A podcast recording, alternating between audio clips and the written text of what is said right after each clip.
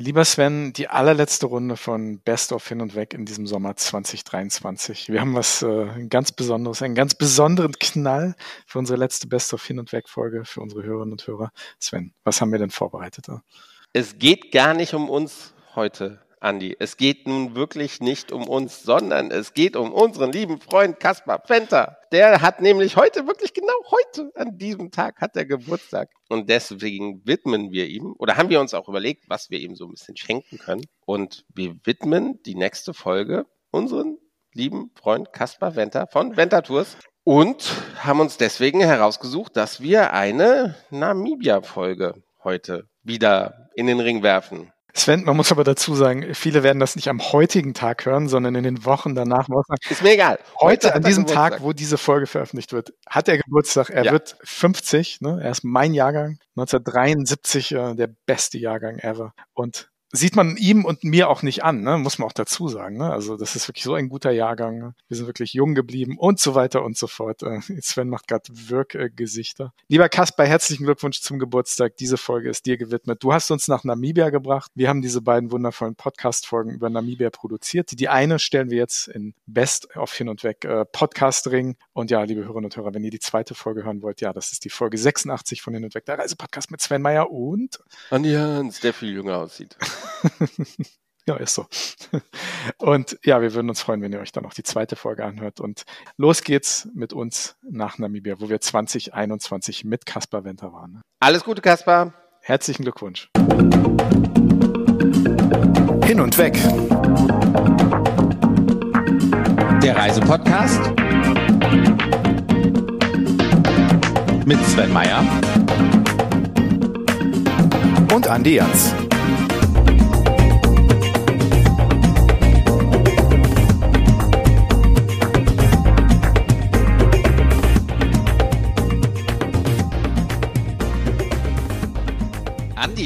Das war ja eine ganz andere Musik. Das heißt, es ist wieder eine spezielle Folge, oder? Hm, es geht nach Afrika, lieber Sven. Afrika. Und nicht irgendein Land in Afrika, sondern das Land, in dem wir im November waren. Es geht nach Namibia.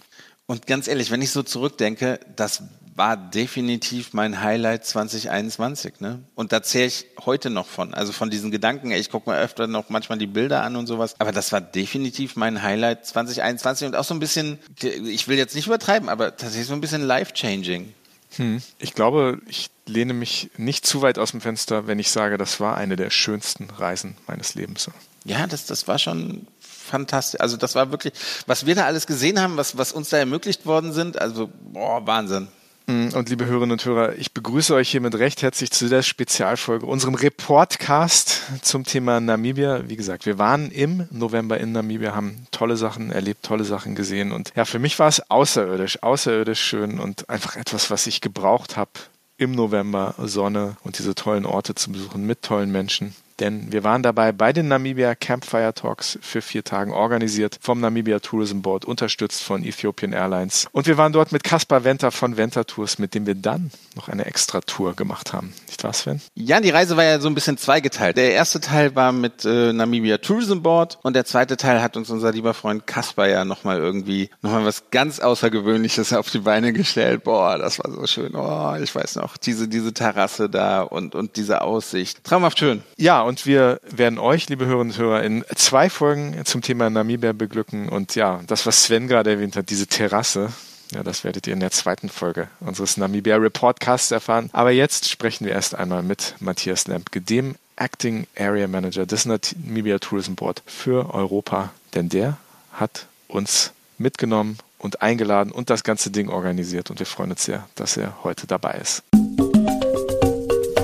Lieber Matthias, danke, dass du uns nochmal deine Zeit schenkst. Du warst ja schon einmal bei uns zu Gast und ja, dass wir mit dir nochmal über das äh, tolle Erlebnis Namibia reden dürfen. Wir waren ja mit dir in Namibia im November und herzlich willkommen.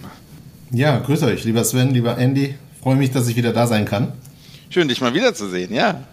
Ja, nach der, nach der wirklich intensiven Zeit, die wir äh, da im November erlebt haben, haben wir dann alle einen recht dunklen Winter erlebt. Der Januar, habe ich gehört, war einer der dunkelsten Januar seit langem mal wieder.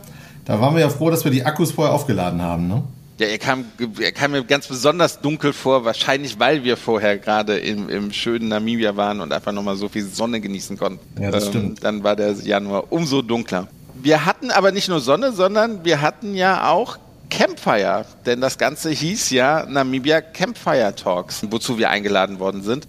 Erzähl noch mal, was, was war die Idee dahinter, dass ihr das so organisiert habt? Ja, also die, die, die the, Campfire, das ist einfach ein ganz, ganz tolles Konzept, was wir äh, erarbeitet haben. Und äh, ich muss sagen, im, im Nachhinein hat es wirklich auch die Erwartungen ein Stück weit übertroffen, muss ich ganz ehrlich gestehen.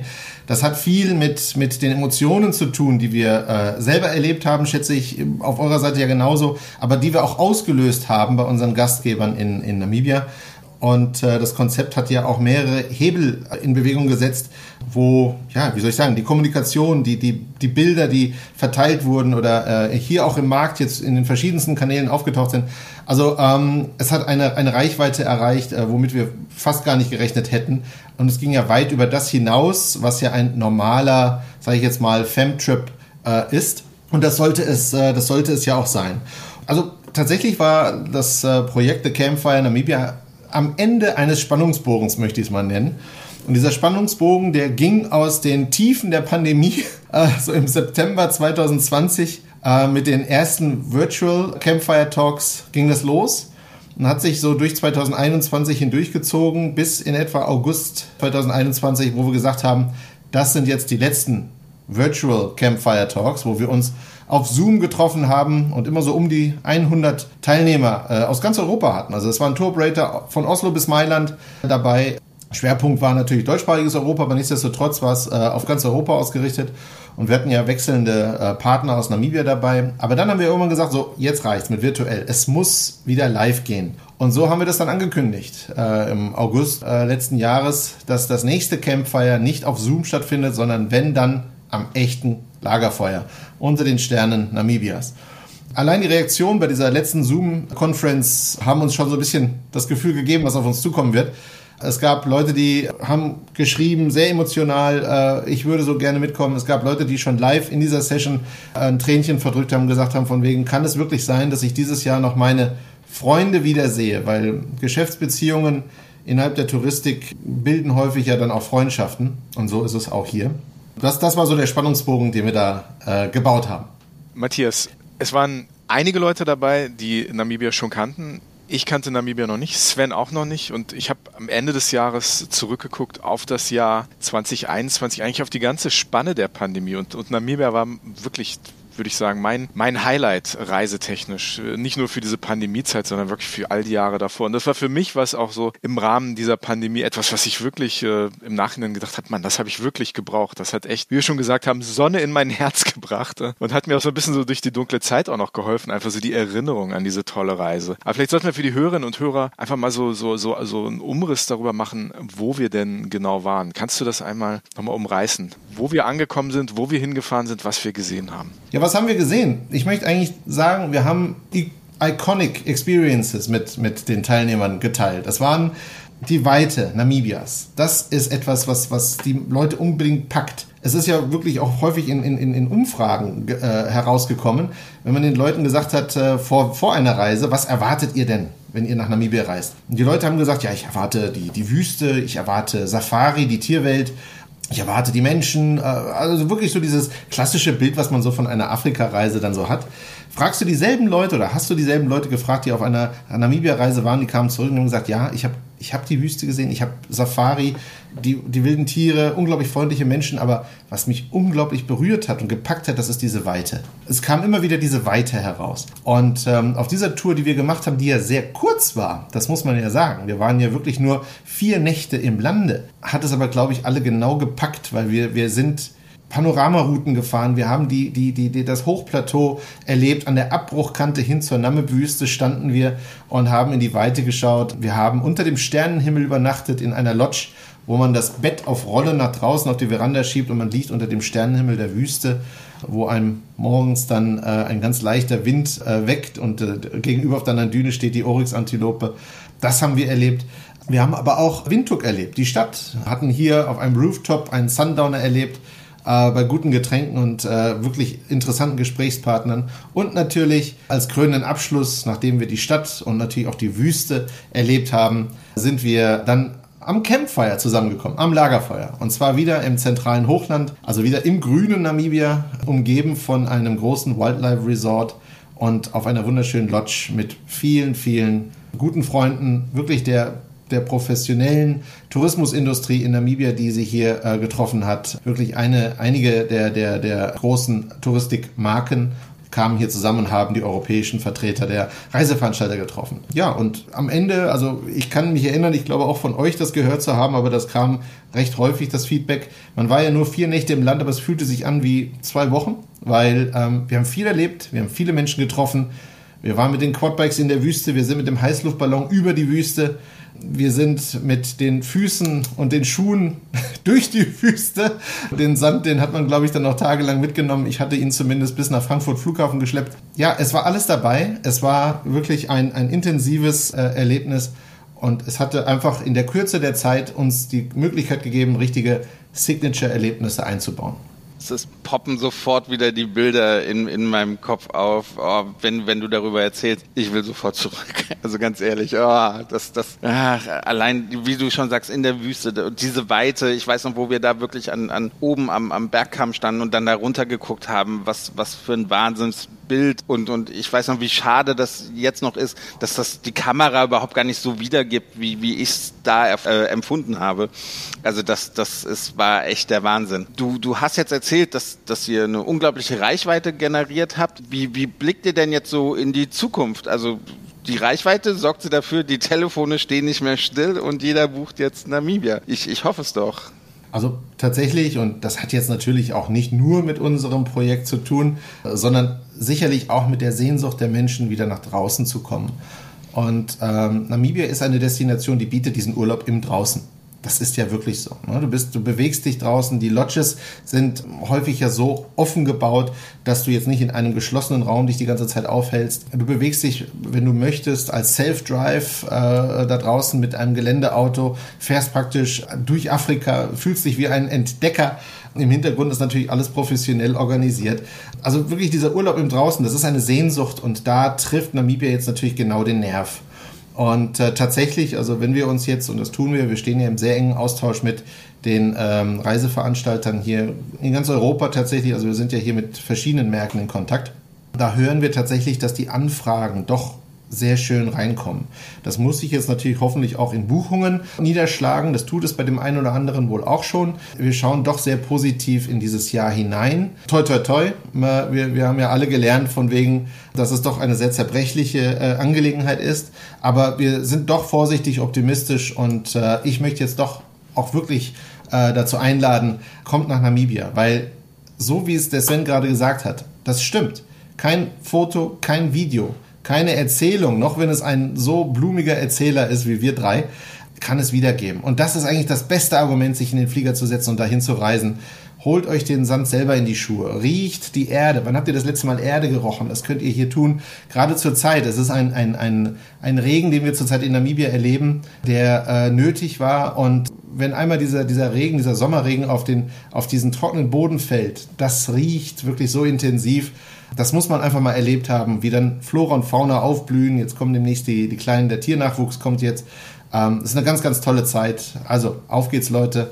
Ich glaube, es war nie besser und nie leichter, darunter zu reisen. Und es gibt kaum einen, der so leidenschaftlich über dieses Land Namibia redet wie du, Matthias. Die Menschen dort sind ganz fantastisch, ganz klasse. Aber für mich war so diese Paarung der Menschen mit diesen außerirdischen Landschaften, das ist, glaube ich, für mich, was Namibia so besonders macht. Diese Wärme der Menschen, aber dann wirklich so Landschaften, die man sich eigentlich auf dieser Welt gar nicht vorstellt, sondern auf anderen Planeten. Also du hast uns jetzt schon einmal kurz mitgenommen mit dem Abriss, was wir da gemacht haben. Wir bewegen uns in dieser Podcast-Folge einmal entlang unserer Route und sprechen mit den Menschen, die dort Tourismus Tourismus machen, Tourismus gestalten. Dafür, dass du uns, dass ihr, das Namibia Tourism Board, uns mitgenommen habt. Vielen, vielen Dank. Wir sind auf jeden Fall nicht das letzte Mal dort gewesen, oder Sven?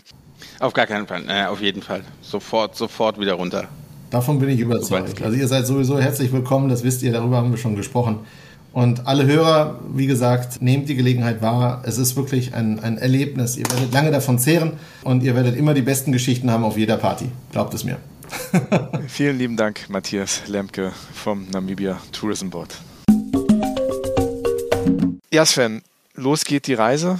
Wir landen in Windhoek am Flughafen und für mich ist diese Erinnerung dieser heißen, warmen Wüstenluft am Windhoek International Airport, die ist mir echt noch in Erinnerung. Ich spüre das jetzt noch auf der Haut und ich habe hab noch dieses Bild, wie wir in diesen Kleinbus steigen und äh, aus dem Flughafen rausfahren und, und innerhalb von fünf Minuten diese riesige Pavianherde am Straßenrand sehen. Das sind so meine ersten Eindrücke, die mich, die mich immer noch begleiten. So diese, diese kleinen Momente von Wildnis, die, die uns überall begegnet sind. Und dann, ich weiß nicht, ob du dich erinnerst, wir fahren dann nach Windhoek rein, kommen im Ehrlich Elegant Guesthouse an, dieses wunderschöne kleine Hotel. Und das allererste, was passiert ist, dass uns äh, Gin Tonics in die Hand gedrückt werden und dieses äh, Biltong, das äh, typisch südliches Afrika äh, ja. und Canapés und, und diese herzliche Begrüßung dort. Ich weiß nicht, das ist immer noch, das steckt ganz tief drin bei mir. Natürlich kann ich mich daran erinnern. Also das, das war schon. Und, und dann wurde es ja relativ normal. Ne? Dann, dann gab es halt Gin Tonics, Biltong und sowas. Gab es dann irgendwie jeden Abend zum, zum Sonnenuntergang. Also echt was, was, was, woran man sich gewöhnen konnte. Aber äh, du hast gerade die, die Landung und, und die Ankunft am Flughafen erwähnt.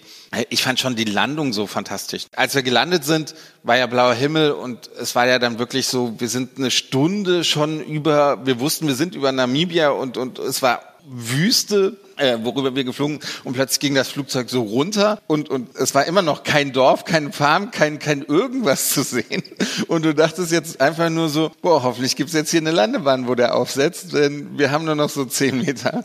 Und es sah immer noch so aus wie eine Stunde davor und das ist einfach diese unglaubliche Weite, die Matthias auch gerade erzählt hat. Also das war schon bei der Landung irgendwie, hat so einen Vorgeschmack gegeben und das war einfach, einfach der Wahnsinn. Aber dann natürlich, ja, Gin Tonic, Biltong, man hat sich schnell dran gewöhnt. So ist das in einem Land, in dem zweieinhalb Millionen Menschen leben, was doppelt so groß wie Deutschland ist. Ne? Also das ist einfach, ja. diese Weiten sind unglaublich. Das ist für uns Mitteleuropäer einfach unvorstellbar. Aber es gibt tolle Menschen dort und wir haben wirklich so viele Leute getroffen, die Touristik mit, mit solch einer Leidenschaft machen und uns dort so herzlich begrüßt haben. Das ist wirklich das, was für mich Namibia wirklich ausgemacht hat. Genau, und eine Person davon war Kira Brinkmann. Sie ist vom Elegant Guesthouse, die uns da wirklich so herzlich warm begrüßt haben. Hallo Kira, Andi und ich sind gerade in Namibia gelandet. Jetzt sind wir hier in diesem wunderbaren Elegant Guesthouse angekommen, wurden herzlich von dir begrüßt. Erzähl uns mal, was es hier mit diesem Hotel auf sich hat, was deine Rolle hier ist und ja, du bist ja auch eigentlich eine echte Na Namibianerin, sagt man das so? Ja, genau. Ich bin geborene Namibianerin, geboren in Swakopmund. Ähm, unser Elegant Guesthouse ist ein sehr unique, ähm, eigentlich in der Stadt, aber trotzdem fühlt man sich wie in der Wildnis, wenn du hier ankommst. Ähm, wir haben insgesamt elf Zimmer, haben es sehr gemütlich hier bei uns. Ähm, dazu, was es so typisch und unique macht, ist ein, ein, ein Feuerpit, wie nennt man das in Deutsch? Feuerstelle, Feuerstelle die dann, ähm, wenn die Sonne untergeht, beleuchtet wird und man kann seinen Wein und sein oder sein Bier oder Gin Tonic genießen. Dazu haben wir noch ähm, also Elegant Collection. Wir haben noch eine Lodge, zwei Lodges im, in Sosses Flay, 38 Kilometer von Flay. Ähm, die eine ist Elegant Desert Lodge und die andere ist Elegant Desert Camp. Beides von denen wird ihr auch sehen und miterleben. Super schön. Erzähl mal ein bisschen was über deinen namibianischen Hintergrund hier, deinen Background. Also ich bin jetzt dritte Generation meine Mutter ist ursprünglich aus Hamburg. So wie ich. ah, super. Und ja, und ja, ich ähm, besuche Deutschland zweimal, dreimal im Jahr durch meinen Beruf. Ähm, bin tätig eigentlich bei Sense of Africa, welches ein ähm, Veranstalter ist, also ein Reiseveranstalter ist, ähm, ist schon 52 Jahre alt und ich bin da Sales Marketing Direktorin für 25 Jahre. Mhm. Du siehst aber noch ganz jung aus. Ist das die Wüstenluft, die so jung hält? Die frische Luft und die vielen Sundowners am Abend. Sehr schön. Aber erzähl doch mal, also du bist hier in Swakopmund geboren, du bist Namibianerin. Wie ist denn das in so einem in so einem Land hier aufzuwachsen mit solchen Weiten. Wir haben noch wirklich fast gar nichts gesehen, sind auf dem Weg äh, vom Flughafen bis in die Stadt hinein wirklich durch die Wüste gefahren. Endlose Weiten. Wie ist das in so einem Land aufzuwachsen? Ne? Ich glaube, das ist zusammengefasst. Die endlose Weite ist, ist was uns so berührt. Und ähm, man, man hat einfach sehr viel Freiheit, sehr viel Platz. Ähm, wenn man fährt, fährt man halt länger, das merkt ihr auch, nicht wenig Orte. Die, die Landschaft ändert sich jede halbe Stunde. Und das ist, das macht das so unique. Und unsere Kinder alleine, weißt du, von der Schule her, Schule her ist alles einfach. Man fährt 15 Minuten, ist man bei, bei im Büro. Äh, man sieht, wie gesagt, jede halbe Stunde was anderes. Wenn das nicht Tiere sind, die, dann ist das die Landschaft und ähm, ja, dazu die, die Leute, die Menschen, macht es sehr, sehr wunderbar. Alle sind freundlich, alle sind liebevoll ähm, lächeln immer und es ist, ist einfach, wir haben jeden Tag Sonne, das ist natürlich das Schönste. bei uns ist es warm, wenn es mal regnet, regnet es kurz und wir freuen uns alle Namibianer auf den Regen. Es ist einfach ein anderer Regen, man riecht's, man spürt's, man, man liebt's hier, wenn es regnet. Ähm, und jede, jede Regenzeit oder Sommerzeit, Winterzeit ist besonders, weil das einfach eine andere Landschaft ist als, als sonst, immer. Also, dass hier Gastfreundschaft sehr groß geschrieben wird, das haben wir direkt gemerkt. Wir wurden mit äh, Gin Tonic begrüßt und einem leckeren kleinen Buffet. Also, das kann gerne so weitergehen. Vielen lieben Dank dafür. Ähm, Anni und ich sind ja zum ersten Mal jetzt in Namibia. Was würdest du denn unseren Hörerinnen und Hörern ähm, empfehlen, wenn sie zum ersten Mal in Namibia sind? Was sollte man sich auf jeden Fall ansehen und wie viel Zeit sollte man damit einrechnen? Also im Allgemeinen, ähm, hauptsächlich finde ich jetzt von den, von den deutsch sprechenden Markt, ähm, nimmt man meistens so 14, 16 Tage, wobei man dann auch den ganzen Süden äh, besichtigt, also von der Kalahari zum Fischfluss Canyon, Sosses Flay, wo die höchste Düne der Welt ist, Swakopmund, welches ein typischer deutscher Ort ist. Da kriegt man auch Schwarzwälder Kirschtorte. Ähm, Dammerland mit den Felszeichnungen bei Tweefontein und dann natürlich den Etosha Nationalpark. Wenn man etwas weniger Zeit hat, ist das meistens so zehn Tage, wo man dann halt den Süden, den Fischfuß Canyon, ähm, eher weglässt, weil man halt nicht die Zeit hat. Weil fahren muss man, man fährt zwei, drei, drei Stunden am Tag, um, um zur nächsten Destination zu kommen.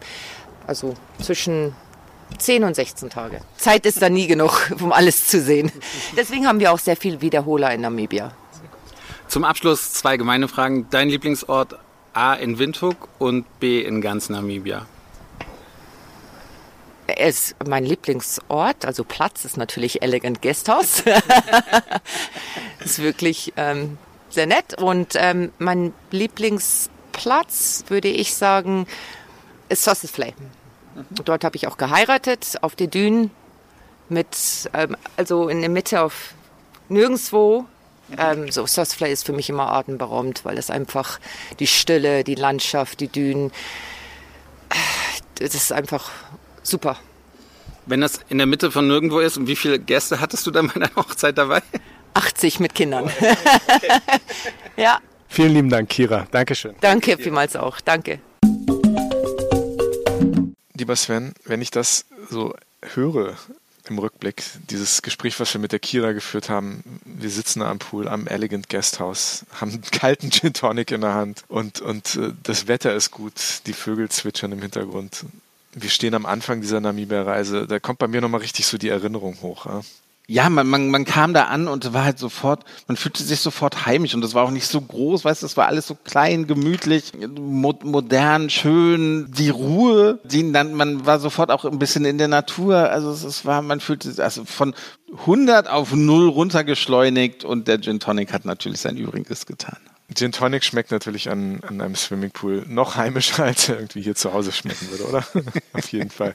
Und zwar genau, war, war genau. cool, die Kira zu treffen, die Namibianerin ist, das haben wir eben schon im Gespräch gehört, die Deutsch spricht, die deutschstämmig ist, die deutsche Vorfahren hat und das ist natürlich auch, dass Namibia ein riesiger kultureller Schmelztiegel ist. Da gibt es eine deutsche Kolonialgeschichte, eine britische Kolonialgeschichte, eine südafrikanische Kolonialgeschichte, also Deutsch, Englisch, auch Afrikaans gesprochen und natürlich gibt es ganz viel ursprüngliche afrikanische Geschichte und damit natürlich auch die entsprechenden Sprachen, die dort gesprochen werden. Ja, und das war so eigentlich so ein, so ein ganz spannender Einstieg in das Thema Namibia. Kaum gelandet sitzen wir am Pool, trinken Gin Tonic und sprechen mit einer Namibianerin auf Deutsch. Also spannend. Auf jeden Fall, aber dann ging ja spannend weiter, ne? Denn wir haben dann relativ schnell am nächsten Morgen Windhoek verlassen und sind mit dem Geländewagen von Namibia to go weitergefahren und zwar in die Namib-Wüste. Unser erster Halt war dort ja das Desert Dune Star Camp und ja, ich weiß noch, also ich habe da meine erste wildlebende Giraffe gesehen. Also das war, als wir da durchgefahren sind und man fährt mit dem Auto erstmal unten rein und dann wird man mit Geländewagen nochmal 20 Minuten irgendwie hoch auf, auf eine, nennen wir es mal Klippe gefahren, auf so eine Anhöhe gefahren und von da hat man wirklich einen fantastischen Blick runter ins Tal. Auch einer dieser Momente, die man nicht vergessen wird. So ein außerirdischer Anblick. Wobei ich dazu sagen muss, das war deine und meine erste wildlebende Giraffe. Ich muss aber dazu sagen, es war wahrscheinlich auch das erste Mal, dass diese wildlebende Giraffe einen Sven Meyer und einen Andi Jans gesehen hat. Von daher war das sicher. Ja, die, die redet auch gerade davon. ganz Bin ich mir ganz sicher, dass sie Freunden davon In ihrem erzählt. Giraffe-Cast. Dim, dim. Ja, also wirklich diese, diese, diese Fahrt, diese erste Fahrt in einem Geländewagen in die Namib-Wüste rein, auch, auch ein absolut außerirdisches Erlebnis. Leute, guckt einfach nochmal in unsere Story-Highlights auf Instagram oder Facebook, äh, unsere tollen Namibia-Bilder. Wir werden auch diese Folge entsprechend nochmal bebildern auf unseren Social-Media-Kanälen, dass ihr so ein bisschen Bild darüber bekommt, was es dort zu sehen gibt. Unglaublich. Und das Desert Dune Star Camp, eigentlich so eine der Signature Lodges, ne, der, der Gondwana Lodge-Gruppe, ähm, wirklich auch dort man wacht dort morgens auf, der Wind weht einem wie in einem Film, in so einem Wüstenfilm irgendwie um die Nase und es ist, es ist einfach traumhaft. Und da laufen Antilopen rum und also unglaublich. Unglaubliche. Ja, und es war ja auch nicht riesengroß, ne? Also das waren ja, glaube ich, nur, nur acht Häuser oder, oder Villen in Anführungszeichen. Also auch, auch da einfach diese Weite, dieses Alleinsein, dieses, man, man ist weit weg von ja, Zivilisation, möchte ich nicht sagen, denn wir haben da auch ganz gut gegessen und getrunken. Uns hat es an nichts gemangelt. Zwinker, Äh, würde ich mal behaupten. Aber das, das war schon, das war schon fantastisch, definitiv. Das ein, ein schöner hätte man fast nicht starten können. Genau, und wir haben eben schon erwähnt, Namibia to go. Das ist äh, die Mietwagenfirma von den Gondwana Lodges, die dort ähm, eine der führenden Lodge-Firmen in Namibia sind. Und wir haben dort ganz nette Zeit verbracht, auch mit Miriam Schmidt von den Gondwana Lodges. Und, und wir haben uns mit ihr darüber unterhalten, was Gondwana Lodges ausmacht und was die in Namibia so anbieten. Ne? Wir stehen hier mit Miriam Schmidt von der Gondwana Collection hier in Namibia. Miriam, erzähl uns und unseren Hörerinnen und Hörern doch mal ein bisschen was über die Gondwana Collection, wer ihr seid, was ihr macht und vor allem, wie lange es euch schon gibt. Gerne erzähle ich euch etwas über die Gondwana Collection. Wir haben angefangen ganz, ganz klein am Fish River Canyon. Dort ähm, war einfach der Wunsch von unseren Direktoren, dass wir dieses, ähm, dieses Land einfach bewahren für Nature Conservation. Und ähm, inzwischen ist es jetzt der zweitgrößte Naturpark von äh, in Namibia geworden mit 112.000 Hektar geschützte Natur. Das, da haben wir ganz klein angefangen mit einer kleinen Lodge, der Canyon Lodge, und dann haben wir, wurden wir immer größer. Inzwischen sind es 24 Lodges, äh, die wir haben in ganz Namibia. Wir haben äh, vier Naturparks im südlichen Namibia und wir arbeiten ganz, ganz eng mit den Communities ähm, in ganz Namibia zusammen. Gerade im Norden ähm, haben wir gute Zusammenarbeiten. Also die ganze Firma ist einfach äh, ganz, ganz stabil auf äh, Sustainability sozusagen gegründet worden und aber auch ganz, ganz stark natürlich mit Bezug auf unsere Mitarbeiter und ähm, mit Bezug auf unsere, die sozialen Projekte, die wir einfach haben mit den Communities. Da wollte ich gerade mal fragen, Andi und ich, wir hatten ja leider, leider nur ganz wenig Zeit hier in Namibia, durften aber in zwei eurer Lodges im Süden von Namibia übernachten. Ich, ich hatte so das Gefühl, ich fühlte mich sofort gut aufgehoben. Die, die Mitarbeiter, das hat man selten. Die waren sofort mit einem Lächeln im Gesicht. Also wie man sich das so, so zurück zu Freunden kommen. Dabei, dabei kannte ich die. Ich weiß noch heute Morgen, wir haben mit einer Mitarbeiterin gesprochen beim Frühstück und das, das war einfach sehr herzlich. Gibt es eine bestimmte Philosophie, also abgesehen davon, dass die Lots natürlich wunderschöne Ausblicke hatten und, und sehr speziell gibt es eine bestimmte Philosophie von euren Häusern? Es, es gibt es. Also einmal, jede Lodge ist sozusagen, ja, hat drei Beine und das ist einmal natürlich die Natur, wie ich schon erwähnt habe, aber das zweite Bein ist auf jeden Fall die unsere Angestellten, unsere, ähm, unsere Leute hier in Namibia und dann natürlich auch natürlich die Gäste, der Gäste als, als, als dritter Bereich. Ähm, mit den Angestellten, wir haben eine Philosophie und die heißt, also jetzt übersetze ich von, von Englisch auf Deutsch, du kannst nur erfolgreich sein, wenn du andere Leute erfolgreich machst. Und damit investieren wir eben ganz, ganz viel in unsere Mitarbeiter. Ähm, es gibt ganz, ganz, ganz viel Training. Ähm, und es ist einfach so, die, die Namibier, die sind solche freundliche Leute. Ähm, Gastfreundschaft ist, ist einfach in deren Blut. Ähm, auch wenn man so im, im ganz alltäglichen Leben, wie freundlich die sind, zum Beispiel auch Kindern gegenüber. Oder ähm, es ist einfach ein Riesenunterschied. Da ist immer ein Lachen da. Vielleicht ist es auch einfach unsere Sonne, die wir hier haben, die einfach die ganzen Leute äh, freundlich macht hier. Ähm, aber da ist ganz, ganz viel Herz mit dabei, ähm, mit, also mit jedem, der eben bei Gondwana arbeitet und natürlich allgemein bei den, bei den Namibiern. Und wir freuen uns natürlich nach der großen Krise, muss man auch einfach sagen, freuen wir uns besonders endlich wieder die Gäste von, von drüben zu haben. Ähm, und ähm, ja, wir brauchen sie einfach. Und ja, das macht dann einfach Spaß. Du hast uns auch sehr freundlich, sehr ähm, sonnig begrüßt, als wir hier ankamen. Da haben wir uns sehr gefreut. Miriam, du bist ja auch nicht erst seit gestern hier. Wie lange bist du in Namibia und, und wie hat das für dich hier alles angefangen? Ja, ich, ich bin jetzt seit 20 Jahren in Namibia. Ich komme aus Freiburg eigentlich ursprünglich und habe so im Rahmen meines Tourismusstudiums sozusagen ein, ein ähm, Praktikum hier gemacht. Habe mich natürlich sofort äh, verliebt. Ähm, ich habe bei der Canyon Lodge gearbeitet, also ganz im Süden am Fish River Canyon. Dort habe ich auch ein Education Center mit aufgebaut. Gebaut. Also schon vor 20 Jahren war der Gedanke auf Fortbildung von, von, von Angestellten sehr, sehr groß. Ähm, ja, und äh, dann gab es immer wieder einen Grund, erstmal zurückzukommen, dann für ein Jahr. Und äh, nach diesem Jahr gab es immer einen Grund, nicht zurückzugehen nach, nach, nach Deutschland und einfach hier zu bleiben. Und inzwischen muss man einfach sagen, dass Namibia meine Heimat ist. Du kennst dich ja wahrscheinlich jetzt wirklich schon sehr, sehr gut aus, nach, nach den all den Jahren, die du hier in Namibia wohnst und lebst. Was sollten Andi und ich, weil wir werden wiederkommen, das weiß ich hundertprozentig. Andi und ich werden wiederkommen und dann werden wir kein, dann werden wir keinen Podcast aufnehmen, sondern nur genießen. Was sollten wir uns dann auf jeden Fall, was dürfen wir uns nicht entgehen lassen? Ihr habt jetzt die Wüste gesehen. Das ist natürlich ein, ein kleiner Teil nur von Namibia. Wir haben ja so unterschiedliche Landschaften hier in Namibia. Natürlich müsst ihr auch noch mal die Tiere äh, ähm, sehen im Etosha Nationalpark oder, oder auch im Damaraland. Ganz, ganz tolle Gegend. Was aber auch besonders schön ist, gerade für die sogenannten Wiederholungstäter, die immer wieder nach Namibia kommen, ist natürlich der Caprivi-Streifen ganz oben im Norden, wo sehr, sehr wildreich, grün, Flüsse, das Hippos, äh, Hippos gibt's dort und ähm, das ist natürlich nochmal eine ganz, ganz andere Welt als die Wüste. Und Namibia ist einfach das Land der Kontraste. Und das ist so schön, dass man so viele unterschiedliche Seiten von Namibia einfach sehen kann. Miriam, vielen lieben Dank für deine Zeit und danke, dass du uns so super betreut hast. Dankeschön. Gerne und ihr seid immer wieder willkommen bei uns. Danke dir. Hast du das gehört, Sven? Ja, ich freue mich schon auf die Hippos. und ich mich erstmal.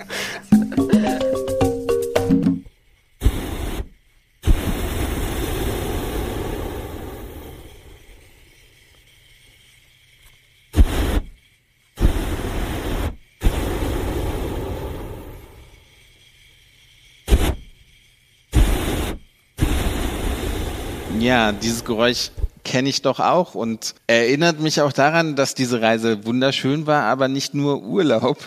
Denn es hieß zwei Uhr aufstehen, ne? So schön die Nacht unterm Sternenhimmel ist, so schön auch die Gin Tonics mit dieser wahnsinnigen Aussicht wir genossen haben. Es hieß dann trotzdem zwei Uhr aufstehen und eine drei, dreieinhalbstündige Autofahrt, nämlich zu einer Ballonfahrt über der Wüste, zu einer Firma, die das schon seit Jahren macht, die da sehr erfahren ist und ja, das wurde der Gruppe angeboten und das war natürlich auch eine fantastische Möglichkeit, Namibia nochmal von oben zu sehen, oder? Absolut. Dieses, dieses Erlebnis mit äh, Namib Sky Balloon, wir waren dort in Sosufle, das ist äh, Stunden, Stunden, Stunden Autofahrt südlich von Windhoek am Rande der Namib-Wüste, war für mich ein absolutes Highlight. Ne? Wir mussten zwar um zwei Uhr nachts raus, um dann um sechs Uhr in diesen Heißluftballon zu steigen. Ähm, unser Pilot war Dennis Hesemanns, das ist auch der Inhaber und, und äh, Geschäftsführer von Namib äh, Sky Balloons und es war ein, auch wieder ein außerirdisches Erlebnis den Sonnenaufgang über dieser Wüste, der ältesten Wüste der Welt zu erleben. Unten die Tiere, Antilopenherden, die dann über diese Dünen sozusagen rennen.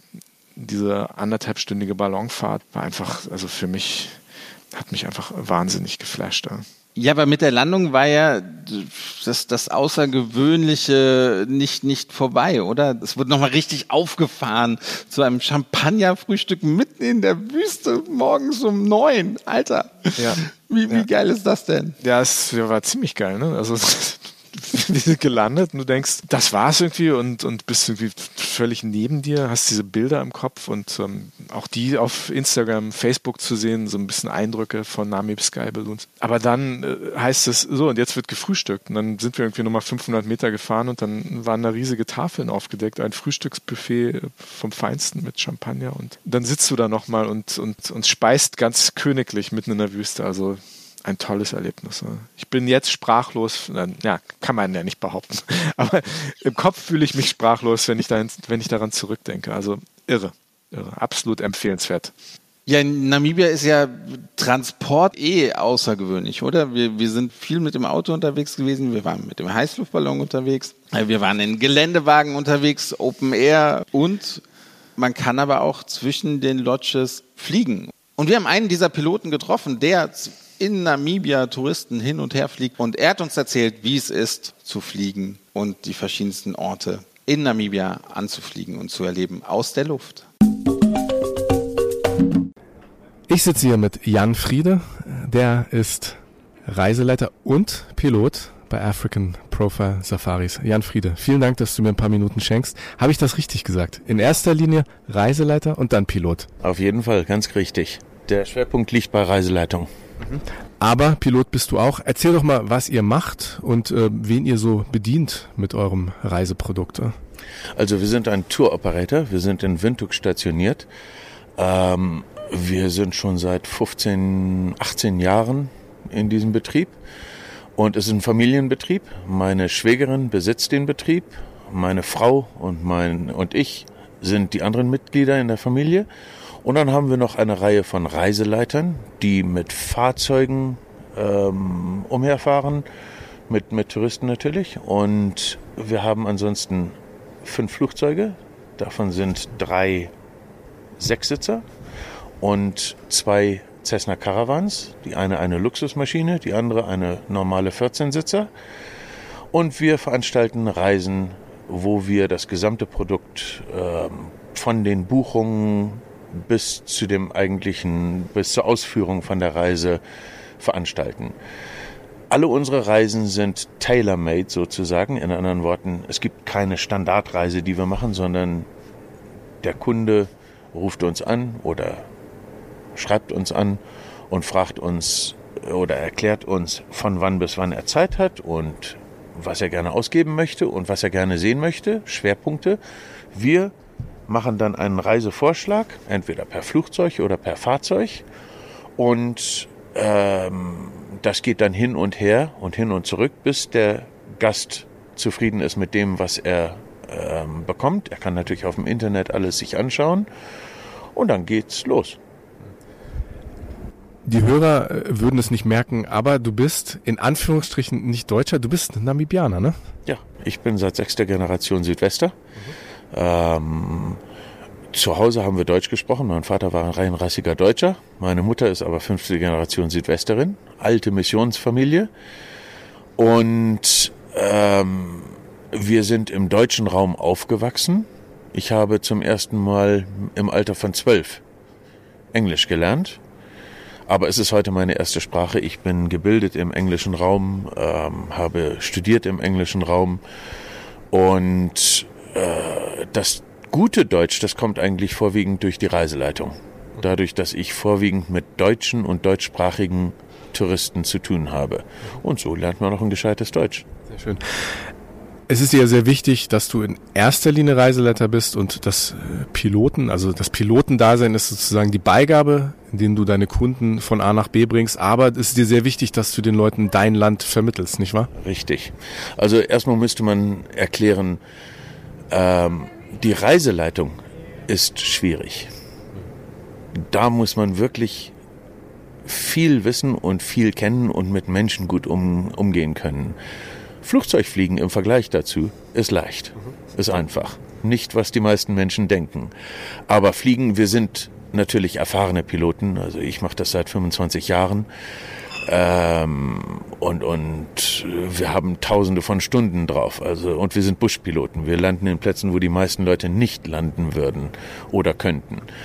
Aber der Schwerpunkt liegt auf der Reiseleitung. Wir sind stolze Namibianer, wir sind stolz über südliche Afrika. Wir veranstalten Reisen bis hoch nach Kenia und Tansania und Ruanda, aber vorwiegend Namibia und Botswana.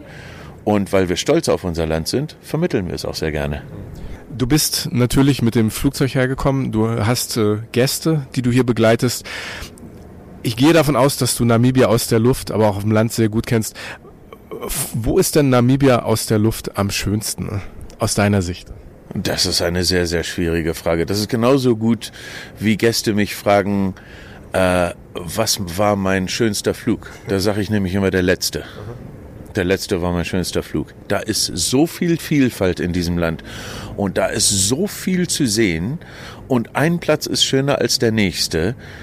Es ist schwer, einen Finger drauf zu setzen, ob nur der Fischfluss Canyon der schönste Platz aus der Luft ist oder die Küste und die Dünen, die an, in den Atlantik fallen oder die Etosha-Pfanne oder der Caprivi mit den Wäldern und den Flüssen oder die Kalahari-Wüste oder das Sausage Das ist schwer zu sagen. Dem einen gefällt das mehr, dem anderen gefällt dies mehr.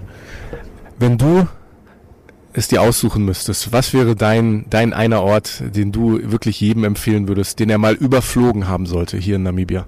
Oh, auf jeden Fall das Sources Fly. Der populärste Rundflug der überhaupt für Touristen veranstaltet wird, ist normalerweise so ein zwei, zweieinhalb Stunden langer Flug, der in Swakopmund beginnt. Und die meisten Touristen, die sind zwei oder drei Nächte auf einer Rundreise durch Namibia in Swakopmund. Mhm. Und da können sie sich einen kurzen Rundflug äh, mieten mit kleinen Sechssitzer Flugzeugen, also fünf Passagiere, ein Pilot. Und die fliegen dann wortwörtlich den Kuisep-Fluss hoch über den Canyon, den Kuisep Canyon und dann über die Wüste bis zum Sossus Flay und dann wieder runter zur Küste an alten verlassenen Diamantminen vorbei, die in den 20er, 30er Jahren aktiv waren, runter zur Küste an zwei richtig berühmten Schiffwracks, die dort liegen, vorbei und eben genau dort, wo die Dünen, die 100 Meter hohen Dünen genau in den Atlantik fallen und über Walfischbucht wo die großen Salzwerke sind und vorbei, der große Hafen und dann zurück nach Swakopmund. Das ist ein vielfältiger ähm, Flug, wo so viel zu sehen ist, dass man es nicht glauben kann, dass das in zweieinhalb Stunden, dass, dass zweieinhalb Stunden so schnell vorbeigehen können. Also sozusagen Best of Namibia. Richtig. Und in Swakopmund gibt es eine ganze Reihe von Veranstaltern, die genau das anbieten. Jan, du musst gleich los. Du fliegst deine Gäste gleich zur nächsten Lodge. Die ist nicht weit von hier, aber trotzdem musst du gleich ins Flugzeug steigen. Wo kann man euch denn finden? Ähm, wie kann man euch buchen? Also wir sind African Profile Safaris. Wir sind in Windhoek stationiert. Wir haben unser Büro dort. Die Webseite ist www profilenamibia.com. Jan, ich wünsche dir einen guten Flug heute, gute Reise und ja, vielen Dank, dass du uns ein bisschen Zeit geschenkt hast. Gern Dankeschön. Gern geschehen.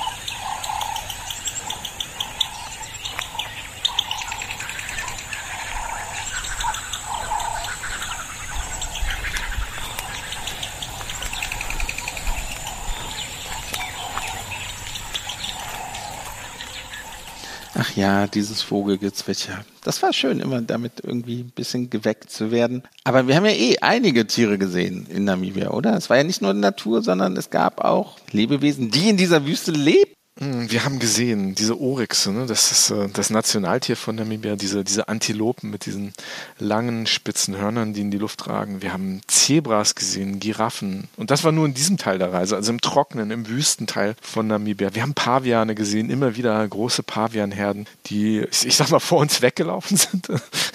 das will was heißen. Und das, das, das war einfach so, so, so traumhaft, diese Tiere in der freien Wildbahn zu sehen. Das ist auch das, was Namibia ausmacht. Ne? In Namibia gibt es es nicht so viele Nationalparks. Namibia ist nicht besonders dicht besiedelt, sondern im Vergleich zu vielen anderen Ländern des südlichen Afrikas hast du einfach die Tiere überall. Die laufen einfach rum ne, und sind halt nicht nur in den Nationalparks. Und das, das war für mich so ein, so ein besonderes Merkmal auch von Namibia. Und dann sind wir am Ende des Wüstenteils sind wir weiter gen Norden gefahren, nördlich von Windhoek in den Midgard Country Estate und da haben wir unseren ersten Regen erlebt, Sven? Ich weiß nicht, ob du dich erinnerst, wir saßen im Bus und dann fing es an zu schütten. Also ich hatte vorher schon mal Regen in meinem Leben gesehen, aber noch nicht in Namibia. Ja. Und es war schön zu sehen, wie sehr sich Namibianer über diesen Regen gefreut haben. Denn es war tatsächlich der erste Regen seit Mai 2021, der darunter fiel. Und es war wirklich, die, die haben sich gefreut, die, die hatten dieses Funkeln in den Augen, die haben ge gesagt, oh, hoffentlich ist es genug Regen, hoffentlich reicht es jetzt erstmal und das ist ein guter Start in, in die Regensaison in Anführungszeichen, denn das darf man ja nicht so vergleichen mit, mit unserem Winter hier. Das ist ja wirklich überhaupt gar kein Vergleich. Und das war, das war wirklich sehr, sehr schön zu sehen. Ja, wir haben uns ein bisschen Sorgen gemacht, dass unser Barbecue dann ähm, äh, wortwörtlich ins Wasser fallen wird, aber auch das nicht, denn die Namibianer sind unglaublich gut darin, irgendwie mit, mit der Natur dann auch umzugehen, zu improvisieren. Und es gab dann tatsächlich dort an diesem Abend im Midgard Country Estate, gab es ein Lagerfeuer und ja, am Rande dieses Lagerfeuers haben wir Tristan Böhme getroffen von der Okonjima Lodge und dem Africat-Projekt, denn in Namibia gibt es nicht nur Giraffen, Zebras, Antilopen und Paviane, sondern es gibt auch große Katzen.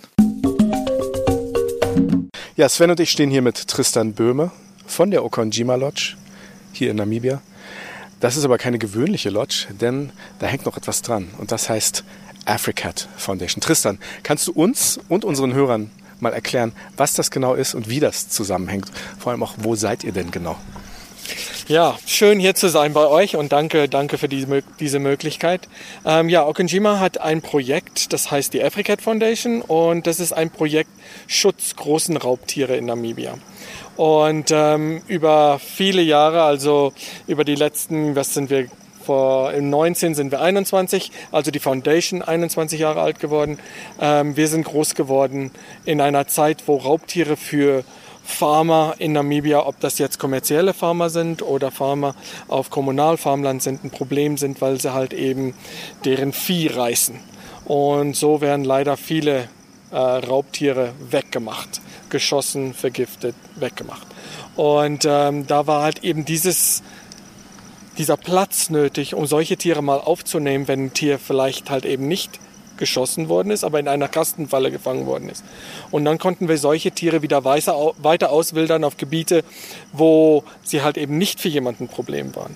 Und äh, so fing unser Projekt an und unser Projekt ist gewachsen und es ist halt eben nicht mehr nur so Spezies äh, spezifik, sondern es hat sich sehr ausgebreitet auf viele andere Tiere auch. Sowas wie Pangoline, also Schuppentiere, äh, wie wir sie kennen. Das ist das meistgefährdete Tier, ähm, was halt eben im Schwarzmarkthandel verkauft werden könnte. Und ähm, ja, und da viel Forschung wird gemacht. Und mit der Forschung und der Information der Forschung gibt es natürlich auch die Möglichkeit, viel zu schulen. Also wir haben auch ein großes Schulungsprojekt. Also Kinder und auch Studenten, äh, Tierärzte, ähm, also auch nicht nur aus Namibia, aber auch aus anderen Weltteilen, die dann kommen.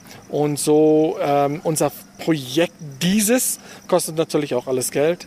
Und das wird durch den Tourismus reingebracht. Und deswegen haben wir die Zimmer. Wir verkaufen die Zimmer in der Lodge und das bringt das, äh, die Möglichkeit, das Projekt auszubauen. Be bevor ich gleich eine Folgefrage stelle, ähm, seit wann gibt es euch und wie viele Tiere habt ihr denn? Habt ihr da den Überblick?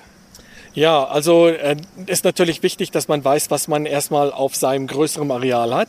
Auf unserem Naturschutzgebiet, wir haben ein Gebiet von 22.000 Hektar. Und ähm, ja, da hat man eine Idee durch ähm, halt eben viele, ähm, was nennt man das auf Deutsch, Camera Traps, ne, so aufzustellen und ähm, die Tiere zu identifizieren.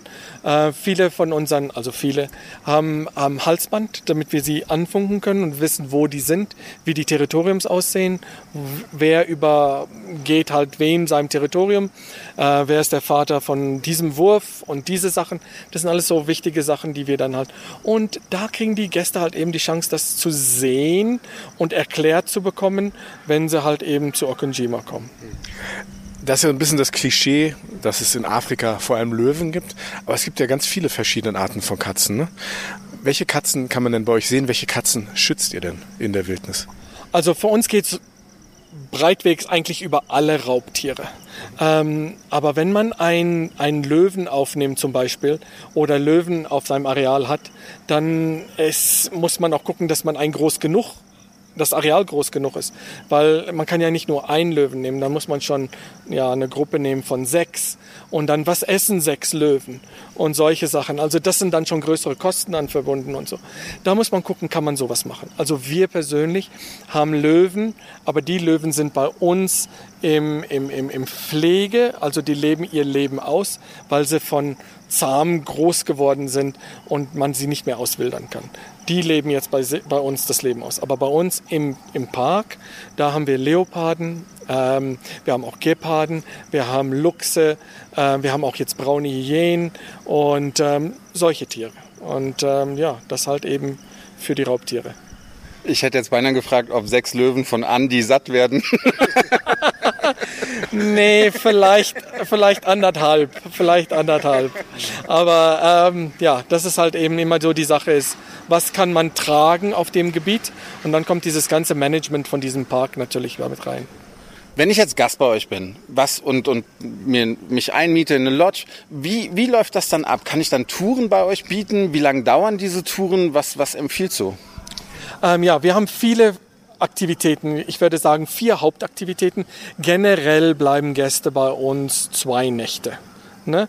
Weil das Land ist groß, sie wollen halt eben viel vom Land sehen und die Distanzen und so weiter. Und wenn ein Gast zwei Nächte bleibt, dann macht er meistens drei bis vier Aktivitäten. Also eine Nachmittagsaktivität, eine Morgensaktivität, das gleiche wiederholt und dann Abreise. Und ähm, ja, dann machen wir ein Projekt, das fokussiert sich mehr auf Leoparden, weil das ist unsere größte Studie, wo wir halt eben viel von Informationen haben und gehen raus, um so ein Tier zu sehen. Dann machen wir eins für braune Hyänen. Äh, das ist auch natürlich ganz tolles Tier. Es ist ein sehr seltenes Tier, ein sehr scheues Tier zu sehen, die braune Hyäne. Und äh, dann konzentrieren wir uns auf die braune Hyäne. Dann machen wir ein Projekt, wo es ein bisschen breiteres Spektrum hat. Dann hat man zum Beispiel Nashörner und Erdferkel und ähm, auch braune Hyäne oder so weiter. Also es sind viele verschiedene Aktivitäten. Wir können auch eine Zu-Fuß-Aktivität machen, wo wir peilen zum Beispiel an äh, und gucken, äh, wo sichere Tiere sind. Und wenn wir da in einem Gebiet sind, wo es sicher ist, dann kann man auch vom Auto runtersteigen und kann zum Beispiel auf ja, 50 Meter auf, äh, zu den Nashörnern hinlaufen. Das sind Breitmaulnashörner, also sie sind nicht diese aggressiven Tiere. Ähm, und äh, meistens dann wird so ein bisschen geschnauft und gucken sie rum und dann hauen sie ab. Aber es ist eine, eine tolle Erfahrung für Gäste.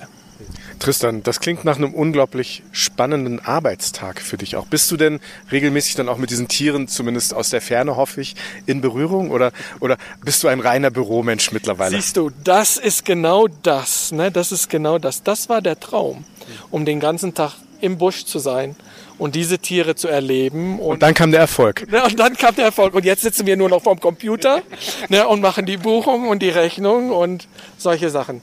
Nein, natürlich, natürlich ist das ist, ist ganz toll und ja, wir haben, wir leben also wirklich, was das anbetrifft, im Paradies, ne? um so nah mit diesen Tieren zu arbeiten und auch ähm, diese Leute, die dann angezogen werden zum Projekt, ob das jetzt Tierärzte oder Forscher sind oder so weiter, das sind interessante Leute. Also man lernt so viel und ähm, man hat wirklich, es, es gibt wirklich viel zurück, ja. Aber der Computer, leider ja, nimmt auch seine Zeit. So ist das heutzutage. Tristan, letzte Frage, beziehungsweise zwei Fragen. Wo finden wir euch auf der Landkarte und wo finden Menschen in Deutschland, noch vor allem Touristiker, die sich für euch und eure Projekte interessieren im Internet? Ähm, wir haben also auch Webseite, ne, www.okonjimalodge.com und ähm, das wird dann auch gleich zum Projekt nehmen. Afrika ist ganz groß da drauf. Ähm, das wäre so die leichteste Art. Ähm, aber ich denke auch ähm, über Reisebüros und so weiter, die Agenten, die, die kennen uns auch und wissen, wie man zu uns kommen kann. Und wir liegen eigentlich sehr gut, indem dass wir sind ungefähr drei Stunden vom internationalen Flugplatz entfernt. Wenn der Flieger frühmorgens landet, dann kann man es easy zu uns schaffen ähm, in drei Stunden und wir liegen in Richtung nördlich. Also man hat dann Windhoek als Hauptstadt und nächste, der nächste große Ort ist Okahanya, Ochiwarongo und wir liegen zwischen Okahanya und Ochiwarongo. Letzter Punkt. Wenn wir euch dann im nächsten Jahr besuchen kommen, Aha, kommt ihr. Gut. Ja, auf jeden Fall. Ja, sehr gut. nimmst du mich unter deine Obhut. Sven hat nämlich, Sven hat nämlich andere Pläne für mich. no problem. Ja? ja, wir können aber auch drüber sprechen. Weißt, du, es hängt davon ab. Das muss wie ein Unfall aussehen. Mir, mir, gef mir, mir, mir gefällt diese Richtung des Gesprächs jetzt nicht mehr. Also nein, trotzdem. Tristan, vielen, vielen lieben Dank. Kein Problem. Wir werden dich auf jeden Fall beim nächsten Mal besuchen. Super und Dankeschön. Vielen, vielen Dank. Danke. Danke. Jandi, und hier endete so der erste Teil unserer Namibia-Reise. Und eigentlich traurig, dass wir die Gruppe dann verabschieden mussten, denn einige von denen sind dann wieder nach Hause geflogen ins kalte und nasse Frankfurt. Aber wir durften noch ein bisschen bleiben und das war auch noch mal ganz was anderes. Hm, wir sind weitergefahren in eine unglaubliche Region mit Leuten, die sich wahnsinnig gut dort und auch in der Natur dieser Region auskennen. Aber darüber reden wir heute nicht mehr. Darüber reden wir im zweiten Teil unseres Namibia Reportcasts. Und wir verabschieden uns jetzt mit ein paar Klängen aus Afrika und hoffen, dass ihr beim nächsten Mal wieder dabei seid. Wenn wir euch mit Caspar Venter von Venter Tours, mit dem wir natürlich die ganze Zeit im Auto saßen, der uns durch Namibia in Anführungsstrichen kutschiert hat, ähm, wenn wir euch mit dem gemeinsam mit ins Damara-Land von Namibia nehmen. Da erwarten euch große Tiere, große Abenteuer. Ja, und eigentlich ganz großes Afrika-Kopfkino, oder Sven? Auf jeden Fall. Und ich, ich will das mal, was Matthias noch mal ganz am Anfang irgendwie erzählt hat, das unterschreibe ich auf jeden Fall. Die Fotos, die ich jetzt habe, die spiegeln bei weitem nicht das wider, wie es wirklich vor Ort aussieht. Also man muss es gesehen haben. Fotos, Videos können nur einen ganz kleinen Teil widerspiegeln. Fahrt selbst hin. Unglaublich.